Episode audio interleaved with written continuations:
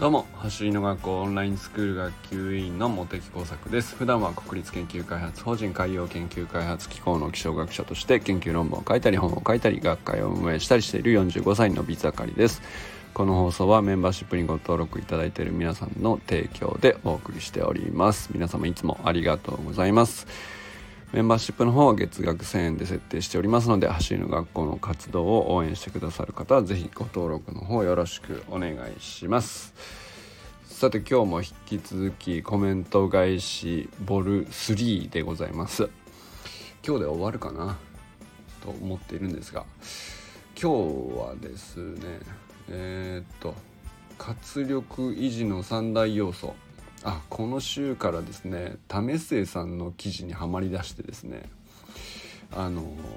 為末さんのフェイスブック投稿の記事が本当毎日のようにすごく深くて素晴らしい投稿が多くてどうしてもなんかもっと知っていただきたいなとも思いつつただでもそれを紹介するだけでもあれだなと思って、えー、まあ、活力維持っていうのは為末さんの立てたテーマなんですけどで中身は中身で為末さんのあのすごく深い洞察が書かれているんですがそれとは別にまあ同じテーマだと僕だとこういうことが今まであったなみたいな話を結構してたんですよね、まあ、そのシリーズに入り始めたところ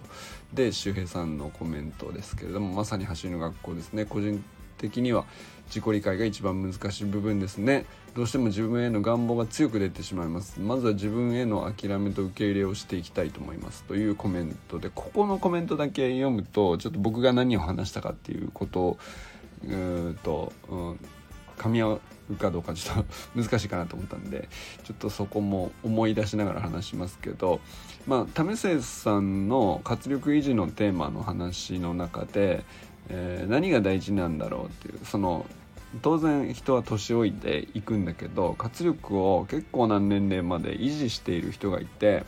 でそれっていうのはなんとなくじゃなくて為末さんはやっぱり戦略的に、えー、落ちていきにくいくなるように設計していきたいという趣旨であの記事を書かれてたんですよね。でその上で、えー、て言うんでしょうねただほっといても、うんと、活力が高くいられるわけではないのでじゃあ何が活力が維持されるっていう上で必要なんだろうかということで自己理解っていうことをちゃんとあの焦点を当てられてて自己理解がないとあの、まあ、あるいはあったとしてもうんまだ深まっていない部分があったりとかするとあの思わぬ形でこう何て言うかな老化とは別なタイミングでいろんな角度からもろく崩れていく場合って結構あると思うんですよね。で実際その周平さんもおっしゃるように自己理解が一番難しいからこそそうなるんだと思うんですよ。でみんなその結構な人がそこにはまってなかなかその老いに抗えずこう活動量が減っていくというのはまあルシュ仕方がない部分もあるとは思うんですけど。でじゃあその時に、まあ、自分の願望が強く出てしまいますってこの周平さんおっしゃってますけど、まあ、願望をであることを自覚的でありさえすればこれは今自分の願望を出しているということなのかあえてこうその願望を抑えた上でこっちの行動を取るとかっていうことっていうのは、まあ、そこを意図的に選択してるっていうのは結構戦略的なことをしていると僕は言えると思うんですよね。だからすごくなんか周さんすごいなんていうかあの大生さんと割と同じ目線でコメントされてるなと僕は思いましたね。なんかその自分自身への諦めと受け入れっていう部分も為末さんのすごく人生のテーマに近い部分があったりして為末さん自身ね諦め力みたいな本を出されてたっていう記憶もあるのでなんかここはね結構僕の中ではあの噛み砕くのにもちろん深いので時間もかかりましたけどみんなでなんか一緒にワイワイ話してみたいなと思うからこそこう紹介し始めたっていうところもありますね。で、えー、次行きましょうか、えー、進化が早い人の特徴。これはあのオンラインスクール生だけじゃないんですけどあのいろんなあの走りの学校関連の方々見ててやっぱりそのすごいなって単純にそのパフォーマンスが高いっていうんじゃなくて僕がいつも感じるのは成長速度とか進化を確実に積み重ねたりとかあるところまでなかなか伸び悩んだんだけどちゃんと踏ん張って続けた結果ある時にバンって伸びるみたいないろんなパターンありますけど、まあ、そういうところを成し遂げた人たち。だから結果その、えー、まあタイムであるとかパフォーマンスであるとかっていうのはうん、何位かどうかとかねその何秒が出たとかそこもまあもちろんねあの大事ではあるけどそこが僕があんまりこう反応するところではなくてどっちかというと進化のプロセスが美しいっていうかななんかそういう風に感じるところっていうのが僕の中では結構あってでそういう人たちに共通するとこってあるんじゃないかなっていう話をした回ですね。でそれに周平さん確かに納得はバモースって書いてくれましたけど僕がこう3つ軸として挙げたのは自分よりも優れた人と対等に話せている人っていうのは進化が早いなって思ったっていうことと自分ができている点に目を向けているっていうことそれから自分ができていない点を隠さない公にするっていうここもめちゃくちゃ重要だなと思いましたね。あのもちろん走りの学校のオンラインスクールの仕組み自体がそうなるように、えー、組み立てている部分もあるんですけど、まあ、そうは言ってもやっぱりそこで結構どれだけできるかっていうのは結構差が出てくるところでやっぱりね結構僕的に難しいのはより自分より目上であったり自分より実力が上であったりより優れた人とあの対等に話すっていうのは結構難しいなっていう気がしますねどうしても恐縮しちゃったり、えー、相手の方が上だってなると硬くなったりとかまっすぐ聞けなかったりとかっていうことは結構あるんですけどここが僕はエネルギー使っていいところなのかなって思ったりしましたね。はい。それでえっ、ー、と次ですね。やらない方がいい指摘についての反省。あこれは反省会ですね。まあ僕も定期的に 反省会としてこの放送を使っているところがあるんですけど、えー、受け取り方は人それぞれかもしれないですがモテサクさんはじめ誰皆さん誰にでも愛情あるコメントできるのは素晴らしいです。と周平さんからコメントをいただきました。ありがとうございます。あの何の話をしたかっていうとうんそうですね走る学校のメソッドというか、まあ、それを単純にみんなねそれぞれオンラインスクールであれば週間メニューのガイダンス読んで、自分なりにやるわけじゃないですか。で単純にメソッドにはこう書いてあるっていう日本語をそのままあの動きでやってみると意外と自分でその再現できるかっていうと、まあ、文章と実践の間にはなかなかのギャップがあるんで、まあ、必ずしもねその最初からうまくいく人っていうのは多くないわけですよね。なんですけどじゃあまあもうちょっとこういうふうにしてみましょうが必ず出てくるわけですよ。なんですけど詩的になるか助言になるのかまあ表現難しいですけどであっても僕はなんかその事実をフィードバックするっていうことが大事で指摘とか助言とかこうした方がいいもっとこうしようっていうふうにあんまり言い過ぎるっていうラインが結構僕の中で結構難しいんですよね。でそれっていうのはあの過去自分が押し付けすぎたなって思っているその経験というかでそれにもその反省に基づいてるところがあるんですけどでそれっていうのは結局何かっていうとまあその取り組んでいる人の温度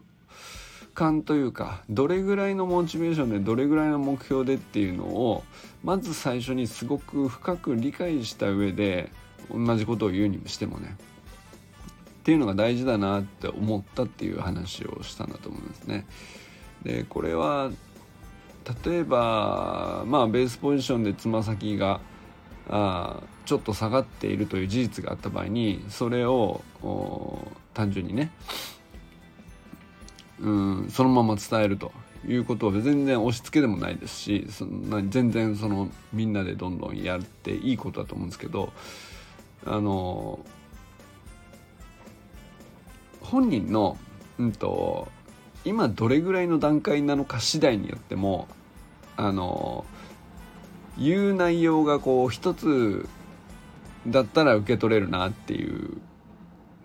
段階の人と3つまでいけますよ。もう全然やる気ですしどんどん行ってくださいみたいな。もうとにかく早くなりたいんだみたいなさ。その温度差温度感の人とあの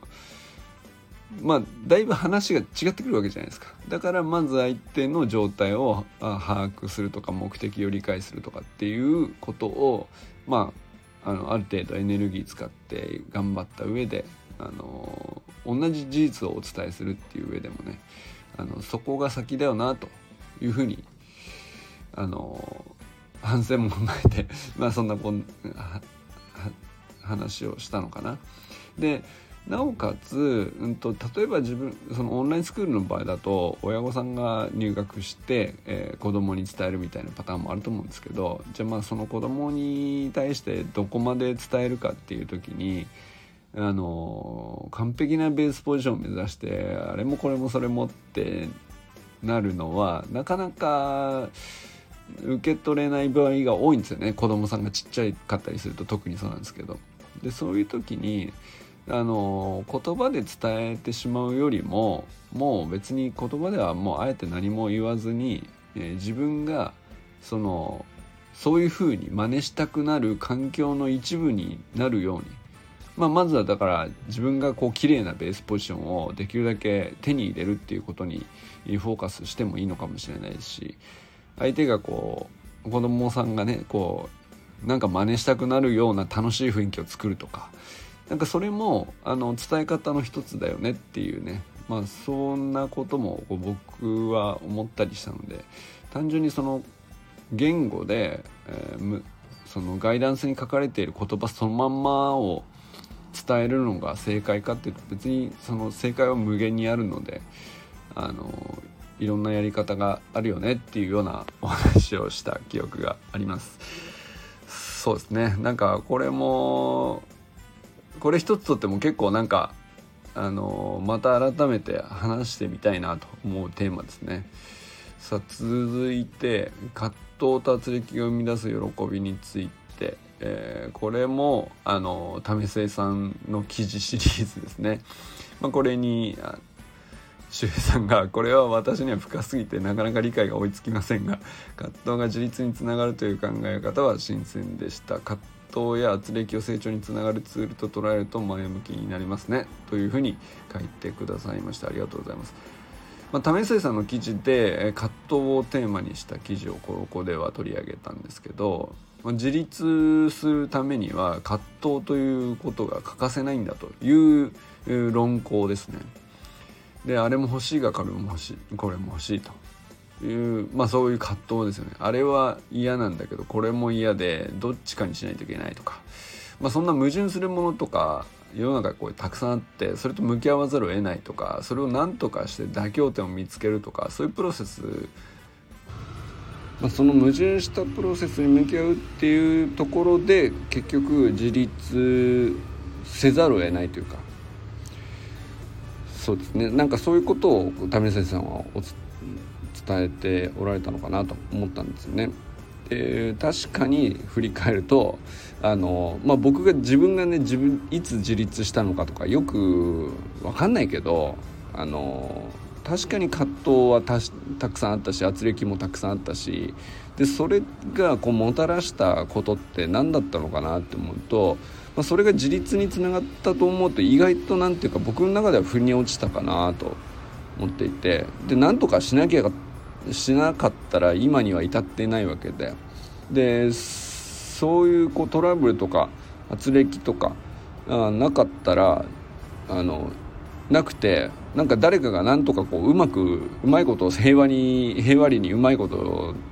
やってくれていて何も矛盾がなかったらで自分が困っていなかったら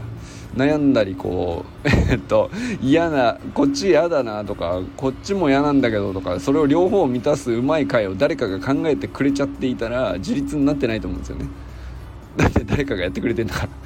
なんです確かにそうそう思うとそうだなと。でそういう時に自立せざるを得なかったんだなって。で自立っていうのはなんか言葉としてはみんな知ってんだけどどういうふうに自立していくのかとかどういう状態を自立と呼ぶのかとかいまいちこうはっきりしないですよねでもあの人は自立している人だっていうのはこうある程度こう一致した見方があったりとかして。そういうことやってるようだとまだ自立じゃないよねっていうのも多分あのそんなにいろんな人の目から見てもズレがないことだと思うんですよね。なんですけどなかなかこう曖昧にしてきた部分だなと思ったんでその為末さんの記事はこうすごく僕の中で響いたんですけどで多分その周平さんもうんと難しいと捉え方として難しい、えー、直接自立と圧力がつながっているか葛藤と自立がつながっているかっていうとあのはっきりプロセスが思い描けるかっていうと、まあ、まだね理解が追いつかないっていうのは本当に正直なご感想だなと思うし僕自身もそうだったんですよ、だったというか僕自身もまだそうなんですけどこれいいテーマだなとそういう見方を持った瞬間に、まあ、次圧力や葛藤にこう巡り合った時にねどう思うかって景色変わってきそうだなと思ったっていうことですね。まあ、実際このあのこの1週間でもここ数日でも今日一日でもあの大小さまざま圧力葛藤あるわけですよ。あの本当小さいものも数えたらってことですよ。でも確かにこれその人に依存して誰かに何とかしてもらおうと思ってたらあのいちいちその人のせいにしたりとかいちいちこうそっちの責任だろうとかいちいち、えー、俺がやらなくてもいいやってやっていると解決されない時間がめちゃくちゃ長くなっちゃうんでまあ非効率なんですよね結果的にはね。そのまあ何だったらね任せられるようなことかもしれないですよこう相手の責任かもしれないですよね。で まあそのうまくやってくれるっていう外部にその手段があるのかもしれないしそれはそれで構わないんだけれどあのやっちゃいられるんだったらやれちゃった方がいいし自分で解決できちゃった方がいいっていうね、まあ、そこは確かになんかあの本当に、えー、自立のレベルが低かったらこれもできないってことなのかなと思いながら こう、うん、向き合うと確かにつながってるなと納得できたりもしましたね。はいということで次ですかね次はなんだあ立沼優斗くんの話ですね。あのー、全走りの学校が泣いた立沼優斗のスプリント進化論っていうね まあこれはあの立沼優斗君ってあの去年の今頃にね入学してくれた小学校4年生の頃に入学してくれて今5年生なんですけど、まあ、彼はそのクラスでもかなりあのかけっこが遅い方でまあなかなかこう何て言うのかな体格はちゃんとしてるんだけどかけっこ自体は苦手ででどうしてもねやっぱりスポーツクラブに入ってる子とかとの差がすごく大きく開いてきちゃう年齢なんですよね。まあ、そういう時に、えー、まあ運動会があってなかなか悔しい思いもたくさんあったっていうことであのせっかくだからちょっとでも速くなりたいっていうことで、え、始めてくれたんですね。でそのゆうとくんのまあえっと、生の インタビューインタビュー音声というかそれをそのままねお伝えした話ですね僕が直接話してたっていうよりはゆうとくんとゆうとくんのお父さんが、まあ、報告してくださったと、まあ、これまでこういうことがあってでも本当に早くなれてあの走り学校に感謝してますということをね本当にねちょっと僕も泣きそうになりながらあのみんなちょっとあの実際お父さんもちょっとあの感極まってらっしゃいましたけどそんな感動的な回だったんで音声でお伝えしたんですが周平さんのコメントは人の人生を変えることのできる走り革命理論出会いに感謝ですねと。いうふうにコメントいただきましたけど本当にねゆうとくんの人生も変わったのはもちろん間違いないんですけどゆうとくんのお父さんの人生も変わってると思うんですよね。お父さんから見ての、まあ、ゆうとくんの見方も変わったでしょうしあの何て言うのかなこんなに頼もしいたくましい息子だったのかっていう目線に変わるのかっていうのはやっぱ親としてはめちゃくちゃ大きいことであのただただ頑張れよって応援するだけじゃなくてなんか信頼に近いぐらいあゆうとはやれば本当にここまでできる子なんだなっていう信頼を感じたというか僕はそこにすごくあの感動しましたね。はい。えーと次は次は喋る説明と書く説明と実践の3層構造。あなるほど。これは はい。えー、っとまあ、まずコメントの方先は周平さんが結構長くコメントしてくださったので、えー、周平さんのコメントはですねインプットとアウトプットのバランスは大切ですよね。と私は喋って伝えるのが苦手なのでまずはインプットして考えながら実践して自分で感じた感覚をまずは息子や野球少年に伝えてみて理解できているかの確認をしていますがまだまだ言語化能力を磨いていかないとダメですね。そういった意味ではモテサクさんのこの放送を含め YouTube やサタデーナイトミーティングでの皆さんの感覚を聞けるのはとても勉強になってます。あざすっていう結構熱いコメントですね。あの結構あの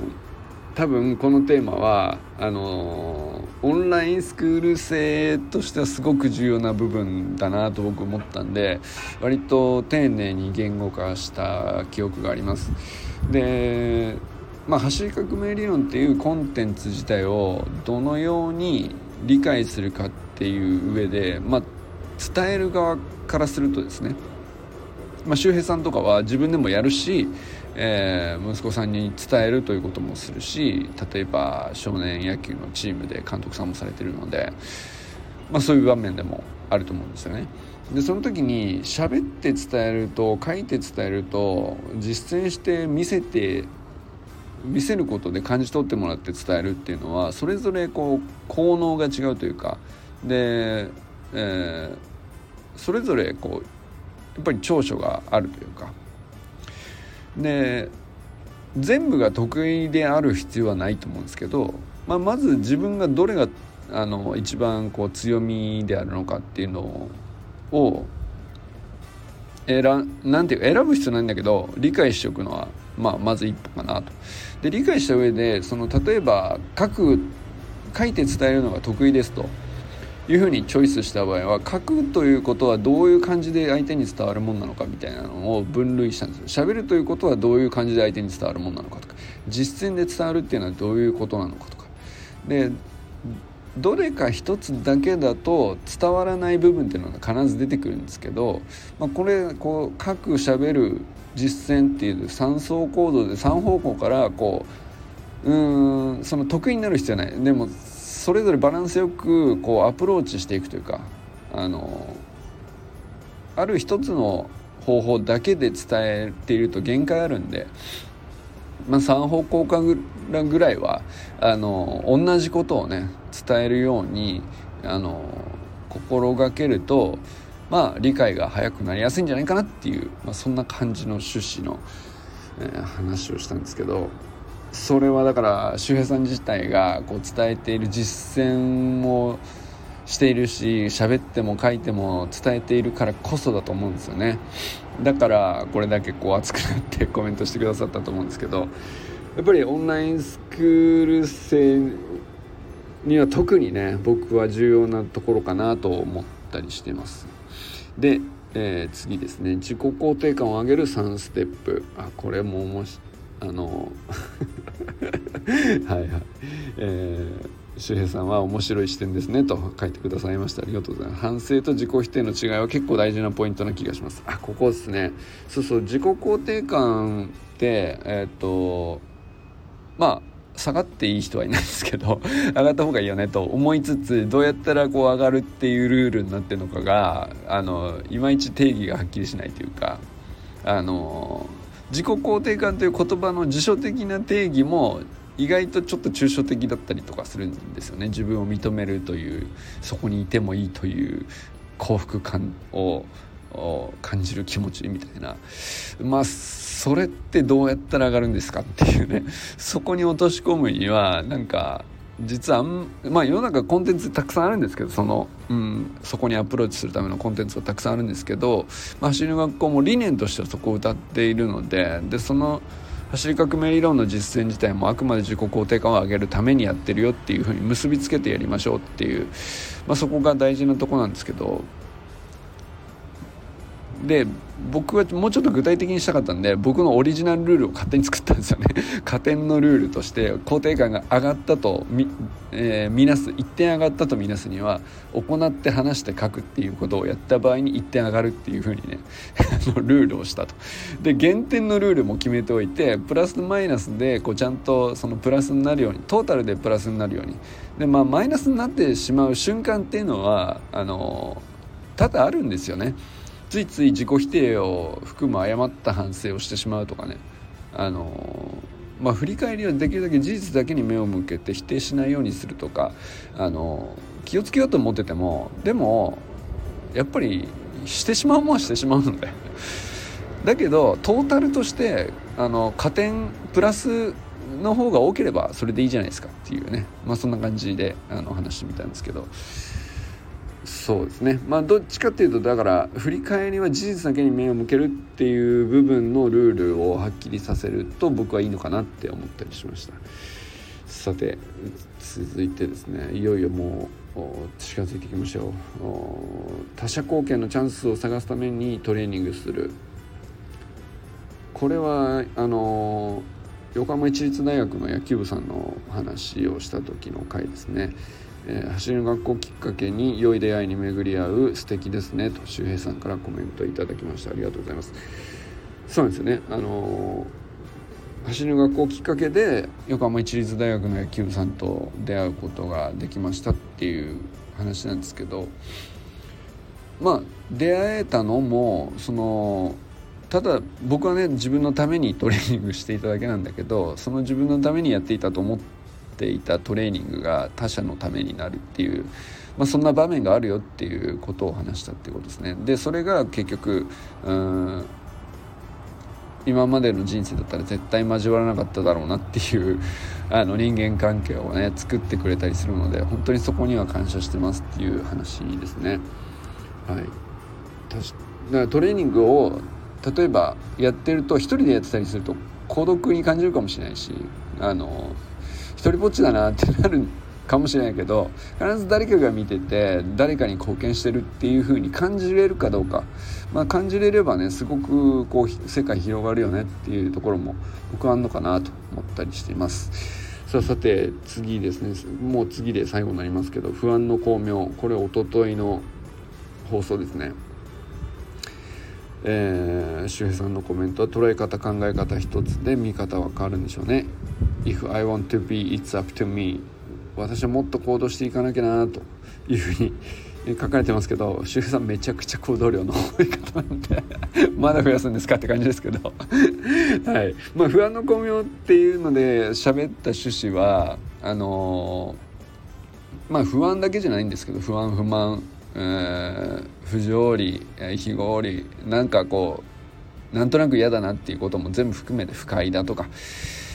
まあいろんなそのネガティブな感情っていうのはあの自己肯定感が上がっていたとしても消えるわけじゃないんであの多々ありますよねと。で多々あるんだけどあの大概、うんと、そういうことをこう解消しようとしてこ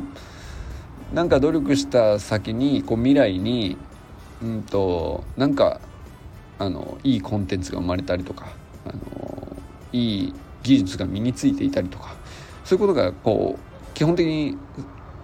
そういうペアになってるよねとだからその時間軸をちょっと伸ばしてみればあの不安を感じたり不快を感じたりとかっていうことは大体において未来において何かすごくいい素敵な得られるものにつながってるって信じるかどうかでかなりこう捉え方変わるよねっていうような話をしました。まあそもそも走り革命理論っていうもの自体が不安不満からの巧妙で生まれたコンテンツじゃないですかっていうのが僕が一番言いたかったことなんですけど 和田健一っていう人がまああの10年前に感じた不安であったり不満であったりあのねさまざまなあの葛藤を感じて、まあ、傷ついたこともあったでしょうしでその傷とか不満不安が大きければ大きくかった分だけやっぱり突き詰める精度が高くなってこの走り革命理論に昇華されたんだろうなっていうことが僕はねあのそういうふうに解釈してるんですね。まあ、そうだと思うと、まあ、自分の中でも結局不安なり不満なり感じたとしたら